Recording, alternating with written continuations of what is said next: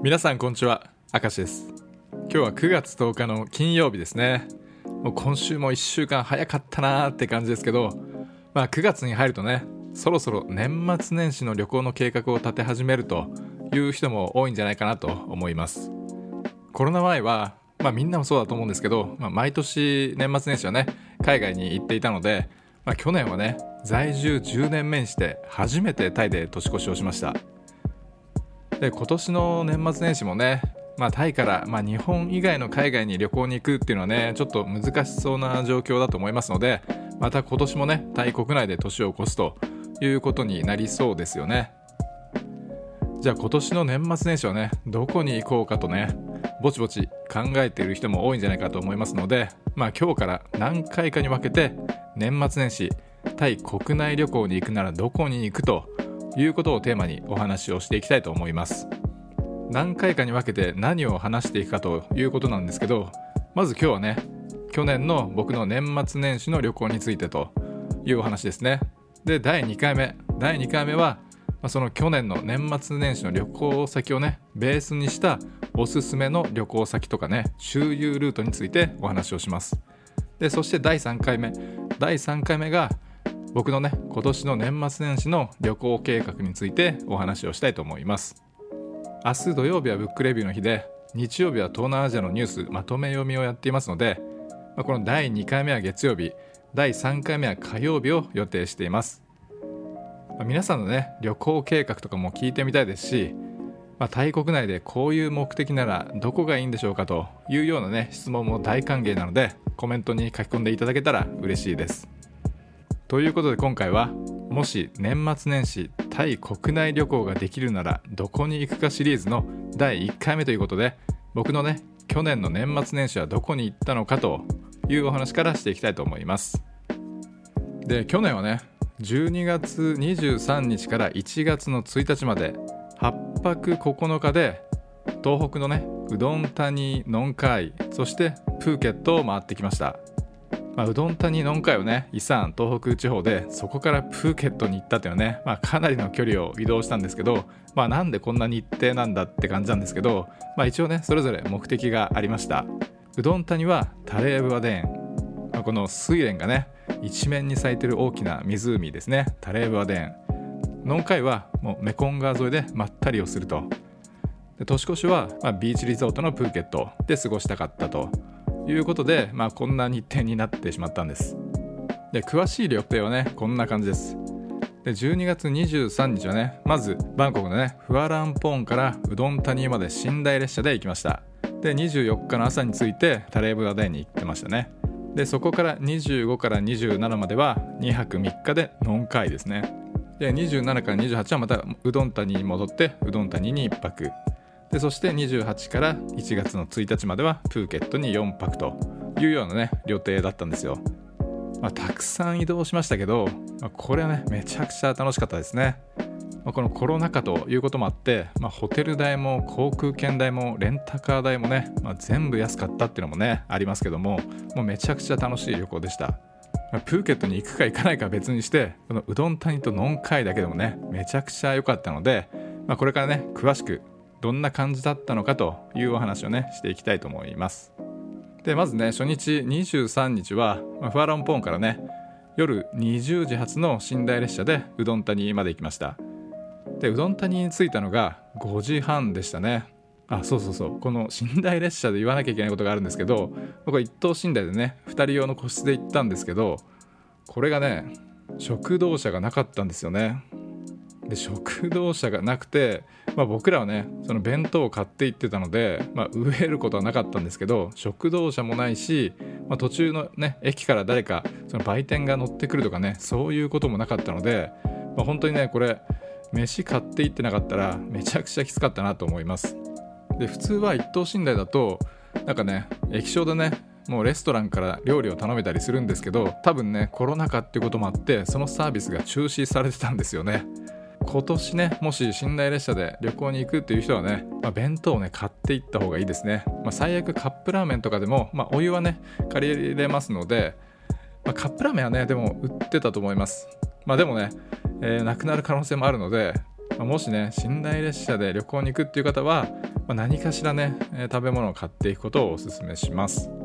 でまあ20時にファランポンを出てでうどん谷に着いたのがね朝の5時半ぐらいでしたね。ちょうどね朝日が昇るか昇らないかぐらいのタイミングでもう朝焼けがすごい綺麗だったのを覚えてます、まあ、この日はねそのタレーブアデンまあ、ハスの湖ですね、まあ、これに行く予定だったのでもう行くならねもう早朝日の出とともにタレーブアデンに着くぐらいのスケジュールがいいって言われてたのでもう駅に着いて、まあ、そこからねまずホテルに向かって歩いたんですよね。もう駅からね徒歩5分ぐらいのホテルに泊まってたんですよ。カビンブリグリーンホテルっていうホテルですね、まあ、今日ねお話しする観光地とかホテルのリンクは全部概要欄に貼ってありますので、まあ、そこからねチェックしてみてください。でもホテルにはね6時前に着いて、まあ、チェックインもさせてもらったので、まあ、すぐね、タクシーを呼んでもらってそこからタレーブアデンまでね、ホテルからね、まあ、45分とか50分ぐらいでしたね。で往復で1500バーツでした。で本当はその駅の前に止まってたトゥクトゥクにいやタレーブアデン行きたいんだけど今からすぐ行けるかって言ったらいやいやタレーブアデントゥクトゥクで行くのみたいな感じで聞かれていや行くよって言ったらいや俺無理だわ行けないわって言われてで何人か話聞いてもいや行かないって言うんですよね、まあ、それで諦めてホテルに行ってタクシー呼んでもらったんですけど、まあ、これねタクシー乗って分かったんですけどもうねトゥクトゥクで行く距離ではないんですよねまずね。でさらにやっぱこの年末っていうこともあって、まあ、ウドンタニね朝結構寒いんですよ。これもしトゥクトゥクで行ってたらもうダウンとか着てないとまず凍え死んでたと思いますね、まあ、なのでねまあトゥクトゥクで向かう人いないと思うんですけど万が一トゥクトゥクでタレーブアデンまで行くっていう人はもう絶対ねダウンジャケットとか持ってった方がいいと思います。日が出てくればね全然あったかいんですけどその日の出を目指してタレーブアデンに行くという方が多いと思いますのでその時はね上着込んでいった方がいいんじゃないかなと思います。でこのタレーブアデンはねめちゃくちゃ良かったんですよ。これ前僕がね、まあ、タイ77件中50件に行ったことがあるんですけど、まあ、その50件の中でもこのタレーブアデンがね一番良かったんですよ、まあ、タイの観光地これまで行ったタイの観光地で僕は一番良かったと思います、まあ、それぐらい感動しましたね。もう浮世離れしてるっていうか極楽浄土っていうかね。もうその日の出とともにねハスっていうかまあ睡蓮なんですけど、まあ、睡蓮のね数がまずすごいしで湖もねめちゃくちゃでかいんですよね。あんなにでかいと思ってなかったので、まあ、その大きさにびっくりしましたしで、まあ、2時間ぐらいかけてねゆっくり回ってくれて、まあ、いろんな撮影スポット言ってくれてねもうめちゃくちゃ楽しかったですね。これはねもう2回3回と言ってもいいかなと思います。で写真好きな人は、まあ、望遠レンズもあればね望遠レンズも持っていった方がいいと思います。まあそんな今度でねタレーブアデンを満喫してでホテルに戻ってもまだ昼前ぐらいだったのでまあ一旦そこから昼寝してでまた午後ね、えー、出かけるんですけど僕が泊まったこのカビンブリグリーンホテルって1泊1000バーツもしないねすごい安いホテルだったんですけどここがね結構サービスが良くてまあ、自転車もね無料で貸してくれたんですよ。なので、まあ、そこで自転車を借りてうどん谷のね街中をサイクリングしに行きましたでホテルから自転車でまあ15分20分ぐらいのところに、まあ、大きな池があって、まあ、その池の周りに県庁舎があったり博物館があったり、まあ、カフェがあったりレストランがあったりとね、まあ、観光地みたいな感じになってて結構雰囲気がいいんですよ、まあ、その池も大きすぎないので、まあ、自転車であればね、まあ、そんなに苦もなく一周できますし、まあ、走ってる人も多かったですね。うどん谷って街中はあんまりめぼしい観光じゃないんですけど、まあ、散歩したりサイクリングしたり、まあ、カフェ行ったりね走ったりするにはちょうどいい街だなと思いました。でうどん谷にはね昔1976年までですかねアメリカ軍の基地があったということもあって、まあ、ファランね、まあ、多分アメリカ人だと思うんですけど、まあ、結構ね欧米人も多かったんですよ。僕が泊まってたホテルのすぐ近くにはそういったファラン向けのバーとかねレストランが集まる一角があって、まあ、そこそこねにぎわってましたね。ステーキとかイタリアンとかねそういった洋食のレストランもたくさんあって食事の選択肢が多いということも良かったですね。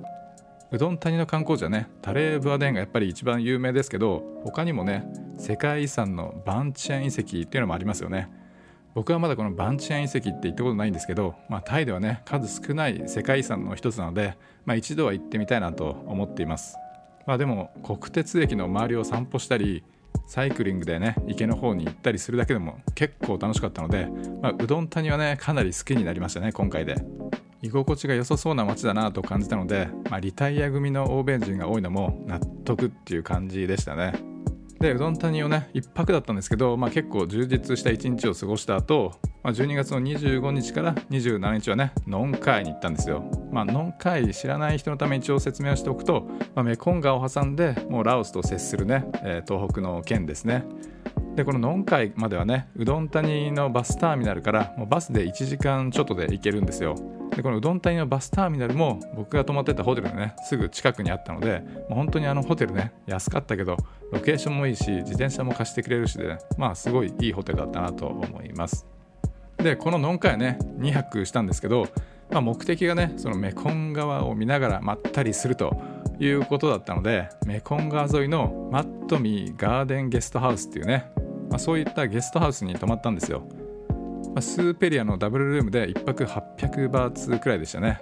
まあ、このマットにゲストハウスはもうこれ知る人ぞ知るっていうかもう結構ねバックパッカーとかね欧米人にはすごい人気のホテルなんですよ。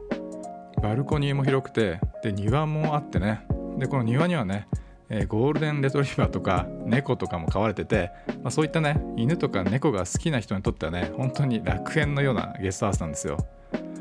僕もねバックパッカー時代とか含めてまあ、いろんなゲストハウスに泊まってきましたけどここはねもう過去最高に居心地が良かったですね。もうこのマットミゲストハウスを目当てにノン会に行きたいなと思えるぐらい良かったですね。もうこのゲストハウスのすぐ目の前がメコン川なんですよ。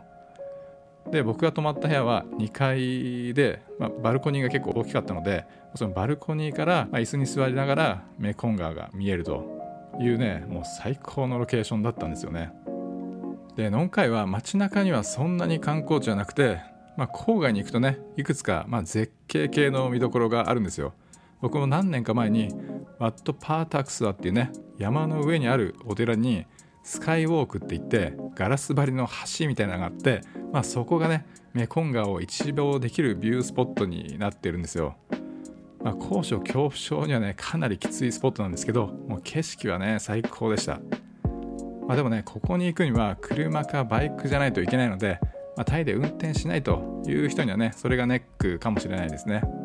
まあ、でも去年の年末年始はもうあまりねそんながっつり観光せずもうメコン川のほとりでまったり過ごそうと思っていたのでもう車もバイクも借りず、まあ、徒歩で歩ける範囲だけを行動してたんですけど、まあ、2泊3日ならねそれでも全然問題なかったです。夕方にメコン川沿いの遊歩道を散歩してるだけでもねかなり癒されますし街中もね意外とコロニアル風の風情ある建築が並ぶ通りがあったりそういった古い建築をリノベーションしたカフェがあったりしてね、まあ、僕はコロニアル建築とか古い建築が好きなのでまさかノンカイもねあるとは思ってなかったのでこれは嬉しい驚きでしたね、まあ、メコン川を挟んで対岸はラオスなのでまあ、ノンカイにもこのフランスの影響があったのかなとかね、まあ、そんなことを思いながら散策するのが楽しかったです。であとノンカイといえばベトナム料理ですね、まあ、ベトナム系のタイ人が多いのでベトナム料理がね結構あるんですけど、まあ、そこに食べに行ったりとかね、まあ、有名なのはメコン川沿いのデン・ネムヌワンっていうねレストランですね、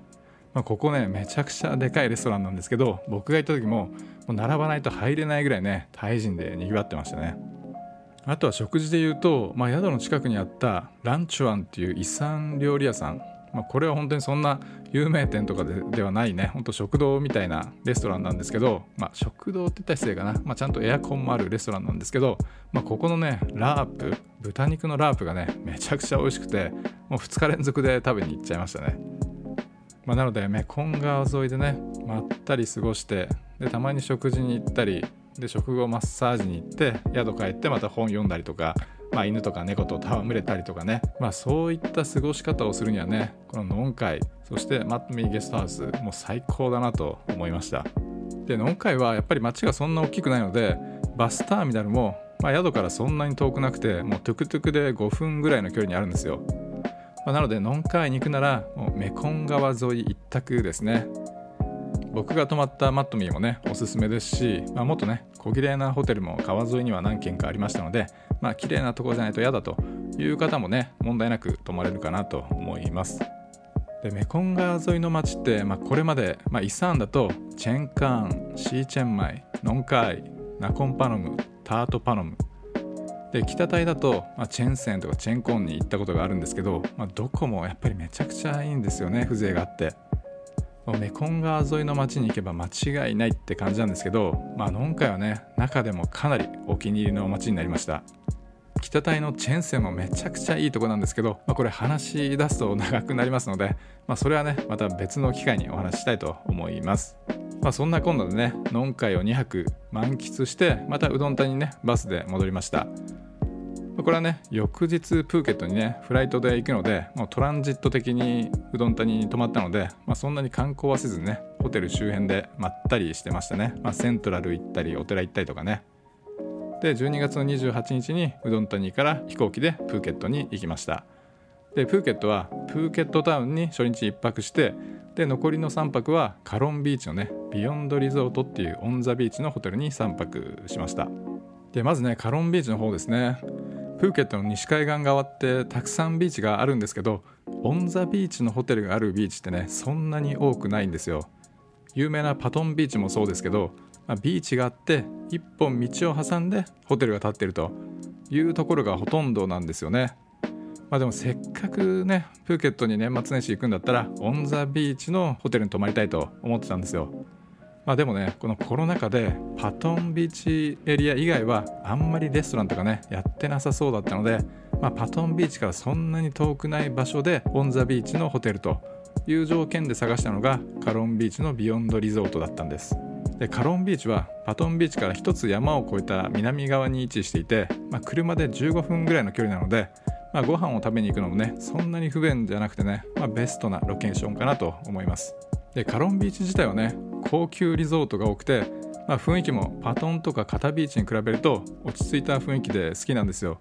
まあでもこのカロンビーチもパトンビーチと同じように基本的にはビーチがあって道を一本隔ててリゾートが並んでると。いうとこなんですけどで僕が泊まったこのビヨンドリゾートはカロンビーチの一番ね最南端にこのビヨンドリゾートがあって最北端に確かセンタラーグランドがあるんですよ。でこの両端のホテルだけオン・ザ・ビーチという風になってるんですよね。このビヨンドリゾートのカロンビーチのね目の前のビーチはもう透明度が高くてもう普通にスノーケリングとかができるぐらいね透き通ってました。ホテル自体は古くて別に高級感があるわけでもないですしまあ、朝食のブッフェもね海を見ながら食べれるというのは良かったんですけど、まあ、料理自体はね全然大したことなかったです。まあでもねこのオン・ザ・ビーチっていうロケーションは他の何物にも代え難いというかねやっぱり目の前がビーチっていうのはねとにかく最高でしたね。乾季のねベストシーズンですし。でしかもねコロナ禍ということもあって1泊2000バーツぐらいだったんですよ朝食付きで。これコロナ前だったら年末年始ならね最低でも1泊5 6 0 0 0バーツはしたと思いますのでまあ、3分の1ぐらいになってたっていうことなんですよ。まあ、これはありがたかったですね。まあ、なのでね、とにかくオン・ザ・ビーチのロケーション重視という方にはね、このビヨンドリゾートおすすめしたいと思います。あ、でもね、ここね、アダルトオンリーなので、子供連れは泊まれないのでね、そこだけはご注意ください。で、プーケットの他のビーチで言うと、まあ、プーケットってね、全部で30以上のビーチがあって、僕もそのうち20か25ぐらいはね昔バイクで回ったんですけど、まあ、個人的にねその中でも好きなビーチ、まあ、そのビーチって言ってもホテルがあるビーチで言うと、まあ、カロンビーチのすぐ南にあるねカタノイビーチここもねちっちゃいんですけどオン・ザ・ビーチのリゾートがね3つ4つぐらいあって、まあ、シークレットビーチっぽい雰囲気なんですよ。分かりづらい場所にちょっとあるっていうのもあって。でもう一つはパトンビーチのね北の方にあるスリンビーチですね。まあ、ここもね綺麗なんですよ。パトンビーチとかに比べると全然透明度が高いビーチですね。であともう一つはもうかなり南の方にあるナイハーンビーチ。ナイハーンビーチですね、まあ、ここまで行く日本人ってそんなに多くないかもしれないんですけどナイハンビーチにあるねザ・ナイハーンっていうリゾートがねすごいいいですね、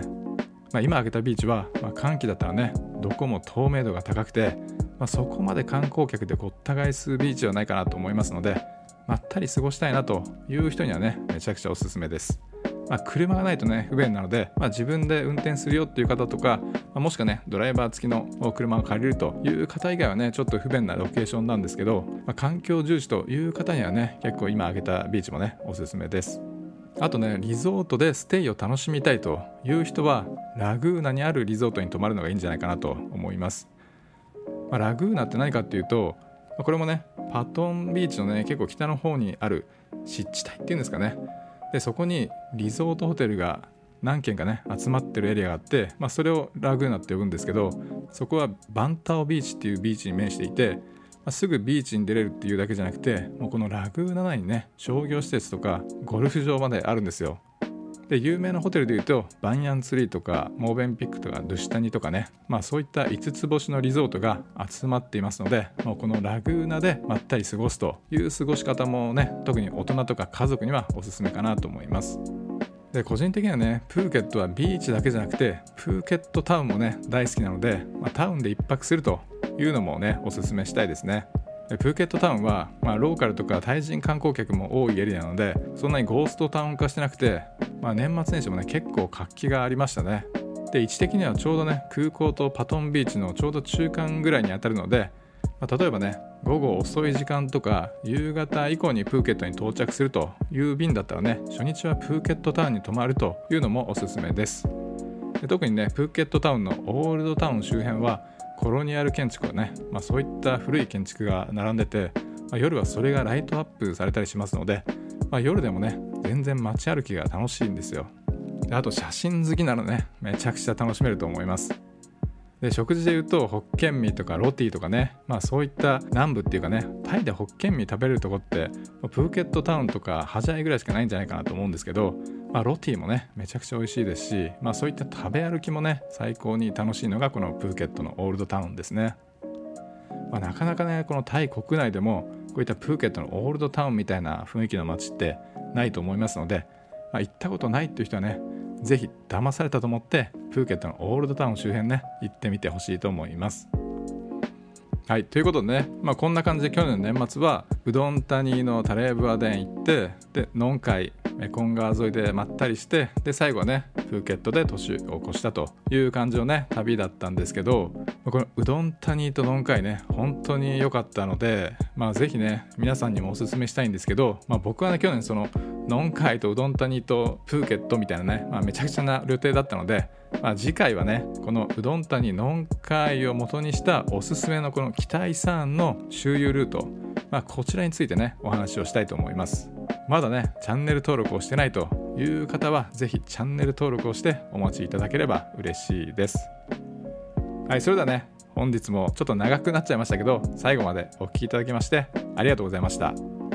また明日お会いしましょう。